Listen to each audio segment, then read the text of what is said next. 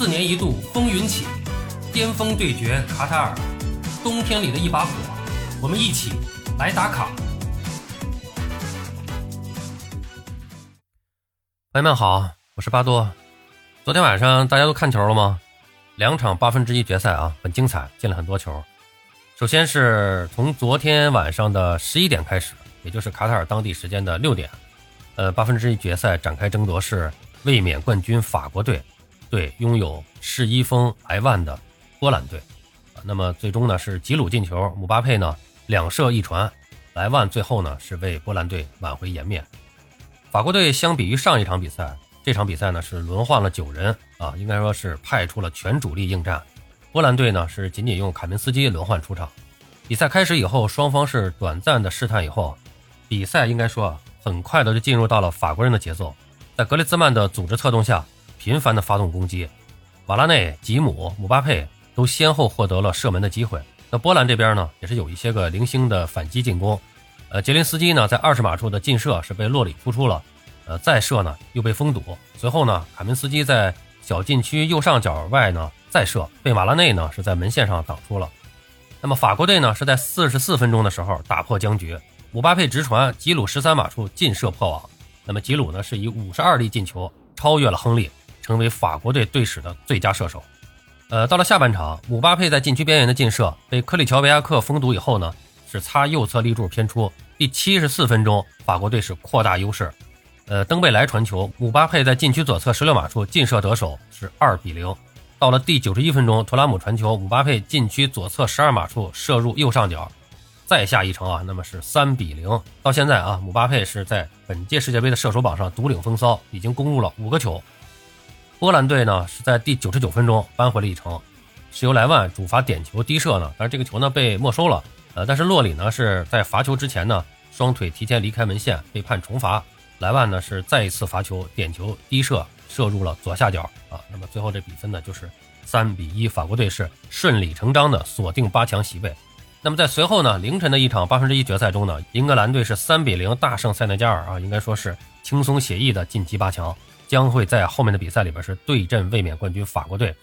两队的上一次在世界杯交手还是一九八二年。当时的英格兰是三比一击败法国，如果赢球，将是三狮军团连续三届呃大赛呢闯入四强。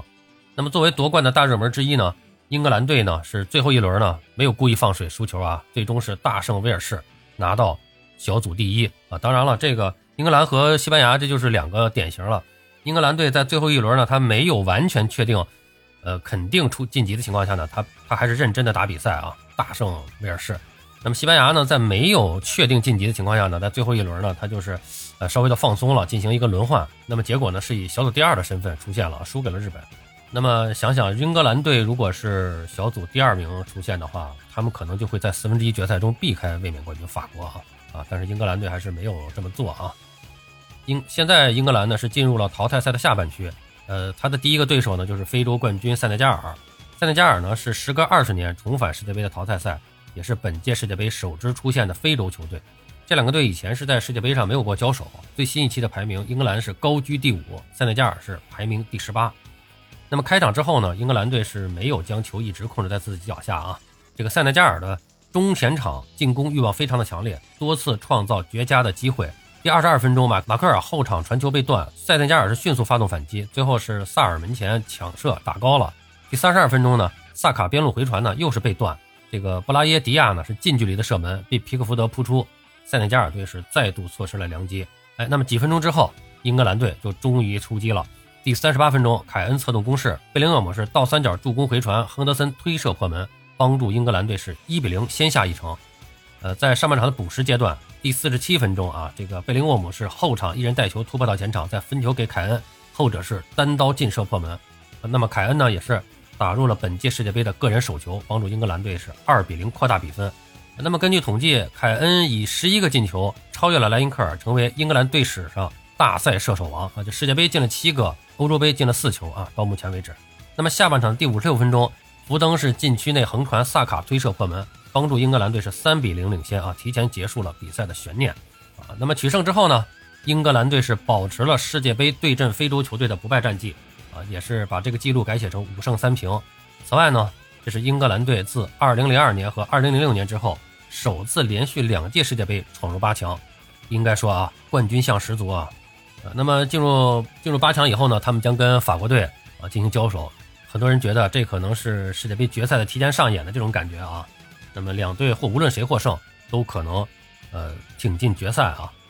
那么其实，在结束的四场比赛中呢，产生了呃四支八强球队。那么阿根廷对荷兰。啊，法国对英格兰，应该说这都是响当当的硬角色啊。那么，是不是进入到淘汰赛以后，这个冷门就没有了呢？看今天晚上啊，看今天晚上将要进行的两场比赛啊。那么，首先是在十一点进行的日本对克罗地亚的比赛啊。双方在近期呢没有交手，此前有过两次世界杯的交手，日本队是处于劣势，不过那个年代比较久远了啊，没有什么参考价值了。日本队目前是非法排名第二十四位。全队身价一点五四亿欧元，球员的总身价在三十二强中排名是仅仅在第二十五位。日本队呢，在上一站，也就是小组赛的最后一场比赛中呢，是二比一击败了西班牙。啊，虽然说是存在一定的侥幸啊，但是球队还是把握住了自己的命运。呃，纵观那场比赛啊，日本队是场面上非常被动，全场仅有百分之十七的控球率，以及六比十三的射门比，可以说是完全被对手压制。对方的莫拉塔更是在开场十一分钟的时候就率先取得进球。呃，不过日本队呢，在下半场是抓住了机会啊，由唐安绿和田中碧三分钟之内是连下两城，将比分反超。之后双方是再无建树，最终日本队是爆冷拿下西班牙，夺下了这个至关重要三分。那么最终日本队呢是一组中两胜一负，打入了四球丢三球，拿到六分，小组头名出现。呃，虽说外界啊一致传闻说这是西班牙的策略啊，但是呢，呃，日本队呢能够从死亡之组。啊，两败前世界冠军顺利晋级，哎，哪还管小组第一还是第二啊？日本队应该说在比赛中展示了不错的这个竞技状态和顽强的精神啊，进攻端的效率也还尚可，但是他们的这个防守硬度啊需要提升。另外呢，就是他们的这个稳定性啊让人担忧。克罗地亚国家队呢目前是非法排名第十二位，全队上下的身价是三点七七亿欧元，球员的身价呢在三十二强中呢是排在第十一的位置啊，应该阵中呢有莫德里奇这样的。啊，这个金球先生的老将压阵啊！克罗地亚在上一场的小组赛最后一场比赛中呢，是零比零战平了劲旅比利时队。跟世界排名第二的队伍相比呢，克罗地亚队呢并不处于下风。整场比赛，纵观全场比赛，双方在场面上呢打的是有来有回，也都创造了不少的进攻机会，但是呢也都没能取得进球。克罗地亚这边啊，说实话，可能他的锋线啊还是有一点问题啊，攻击力啊有点这个让人担忧啊。那么同时呢，这个克罗地亚也要感谢这个卢卡库啊，那个他在门前啊多次错失这个破门良机，也是给克罗地亚队拿分啊做了一定的贡献。双方当时在那场比赛是零比零握手言和收场。那么克罗地亚是在 F 组中呢是一胜两平，呃进四球丢一球，拿到了五分，小组第二的身份晋级。在小组赛中啊，克罗地亚表现应该说还是尚可啊，表现还是不错的，呃没有非常的亮眼，仅仅是在与加拿大队的比赛中呢取得了胜利。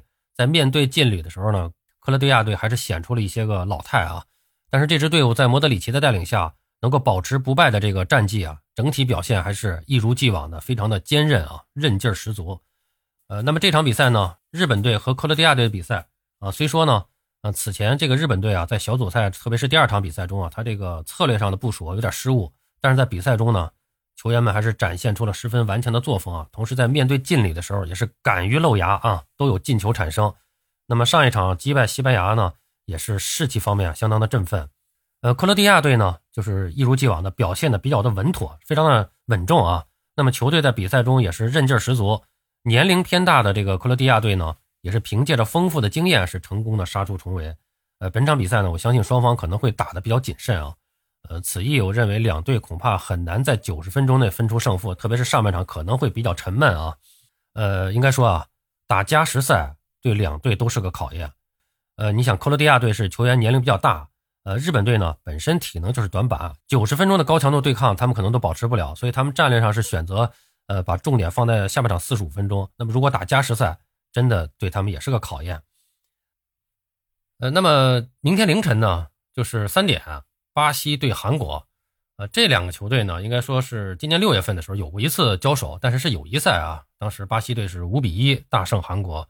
啊，这种友谊赛主要是一种热身啊、演练阵容的一个情况啊，呃，其实参考价值也不太大。目前巴西队在非法排名呢是第一啊，全队的身价是十一点四亿欧元，球员总身价是三十二强中排名第二，仅次于十二点六亿欧元的英格兰。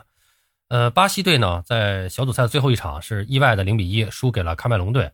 啊，大面积的轮换的巴西队呢，没有取得这个更好的成绩啊。但是，呃，纵观全场比赛呢，巴西队还是占据了场上的优势，百分之六十五的控球率和二十一比七的三倍于对手的这个射门比。但是球队在这种优势之下呢，没有敲开对方的大门。呃，除了自己浪费良机以外呢，对方门将这个埃帕斯也是上演了神级的表现，多次化解了巴西队的进攻。呃，那么在这个中场补时阶段，是这个喀麦隆队的阿布巴卡尔是抓住了这个机会，打入了一个绝杀的头球。最终呢，是巴西队呃遗憾的呃输掉了小组赛的这个最后一场比赛。呃，那么那场比赛之后呢，巴西队就是呃两胜一负啊，打入了三球丢一球啊，最后呢是拿到了六分，以净胜球的优势是列在小组第一。呃，应该说小组出线对于巴西队来说是没有什么难度可言啊。作为本届世界杯夺冠的第一大热门。巴西队也必将是继续向前发起冲锋啊！不过到目前为止啊，有一个不太好的消息，就是巴西队阵中多名球员是因伤缺席之后的比赛。内马尔现在是据说是伤势有所恢复啊，呃，明天凌晨能不能出战，这个还不太确定啊，感觉可能希望不太大。呃，另外呢，就是球队在边后卫的位置上，现在只剩下了年岁已高的呃三十九岁的阿尔维斯啊，这不免是为这个球队今后的比赛啊埋下了一个隐患。呃，这个边后卫的问题啊，呃，在巴西队大名单一出来的时候，这个巴多就说过，呃，应该说巴西队的这个阵容是非常强大啊。那么如果要给巴西队找个短板，可能就是边后卫的储备上有点问题啊。现在看这个问题有点暴露啊，有点暴露出来了。呃，韩国队呢是非法排名的第二十八位，全队身价是一点六亿欧元，身价只是对方的巴西队的这个七分之一啊。球员的总身价的在三十二强中的排名呢是在二十二位啊。但是比日本队还要好一点，因为他们这个孙兴敏一个人这个身价就很厉害啊。呃，韩国队呢是在小组赛的最后一场呢是打了一场非常漂亮的逆转球啊，是二比一逆转击败了葡萄牙啊，也是在这个对方轮换阵容的情况下抓住机会抢得了三分啊。纵观那场比赛呢，韩国队在控球力方面呢还是被动的，但是在进攻端还是很火热的，十三比十二的这个射门比，甚至比对方还要高出一次啊。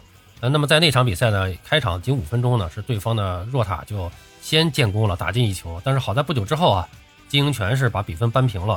到了补时阶段啊，孙兴敏是奉献了一个世纪助攻啊，非常牛叉的一个助攻啊，在这个被封堵之前，呃，把这个球直塞入禁区，最后黄喜灿是接球后射门入网，韩国队呢是拿到了这个三分，然后呢是一胜一平一负，哎，打四球丢四球，那么凭借净胜球比乌拉圭多一个啊，以小组第二的身份是晋级了。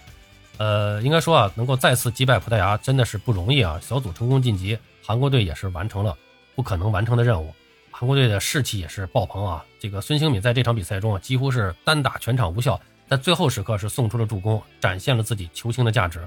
呃，那么说到这场比赛呢，呃，双方的实力差距确实不小啊。巴西队是贵为世界排名第一，实力上不用多说了。不过呢，球队在三场小组赛中是伤退多人，尤其是边后卫的位置上啊，这个损失比较大。呃，球队在后面的比赛真的是不能再添伤病了，所以呢。巴西队可能会以一种叫什么呀，见好就收的态度，在接下来的比赛中啊，会指导他们的这种比赛思路。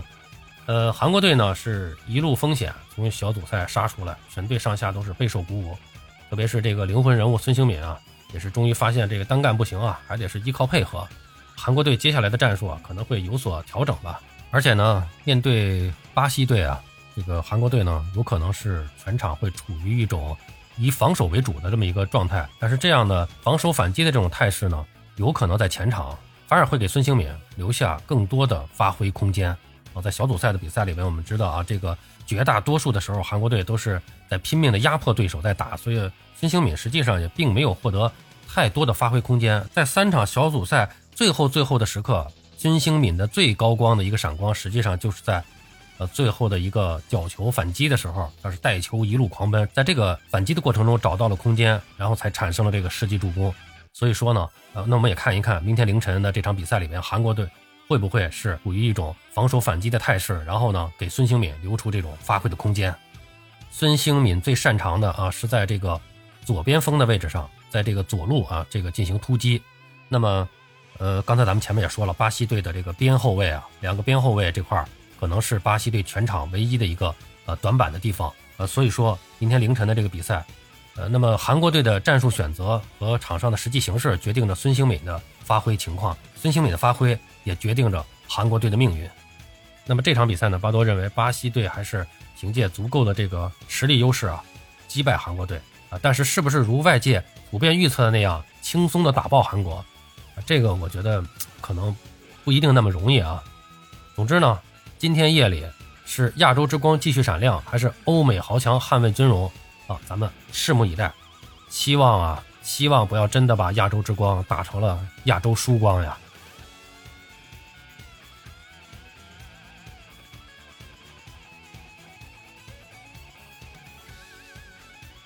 好了，朋友们，今天咱们就聊到这儿，感谢您的收听。你有什么想和巴多交流的，咱们评论区见。欢迎收听、订阅、评论、转发，我们下期再见。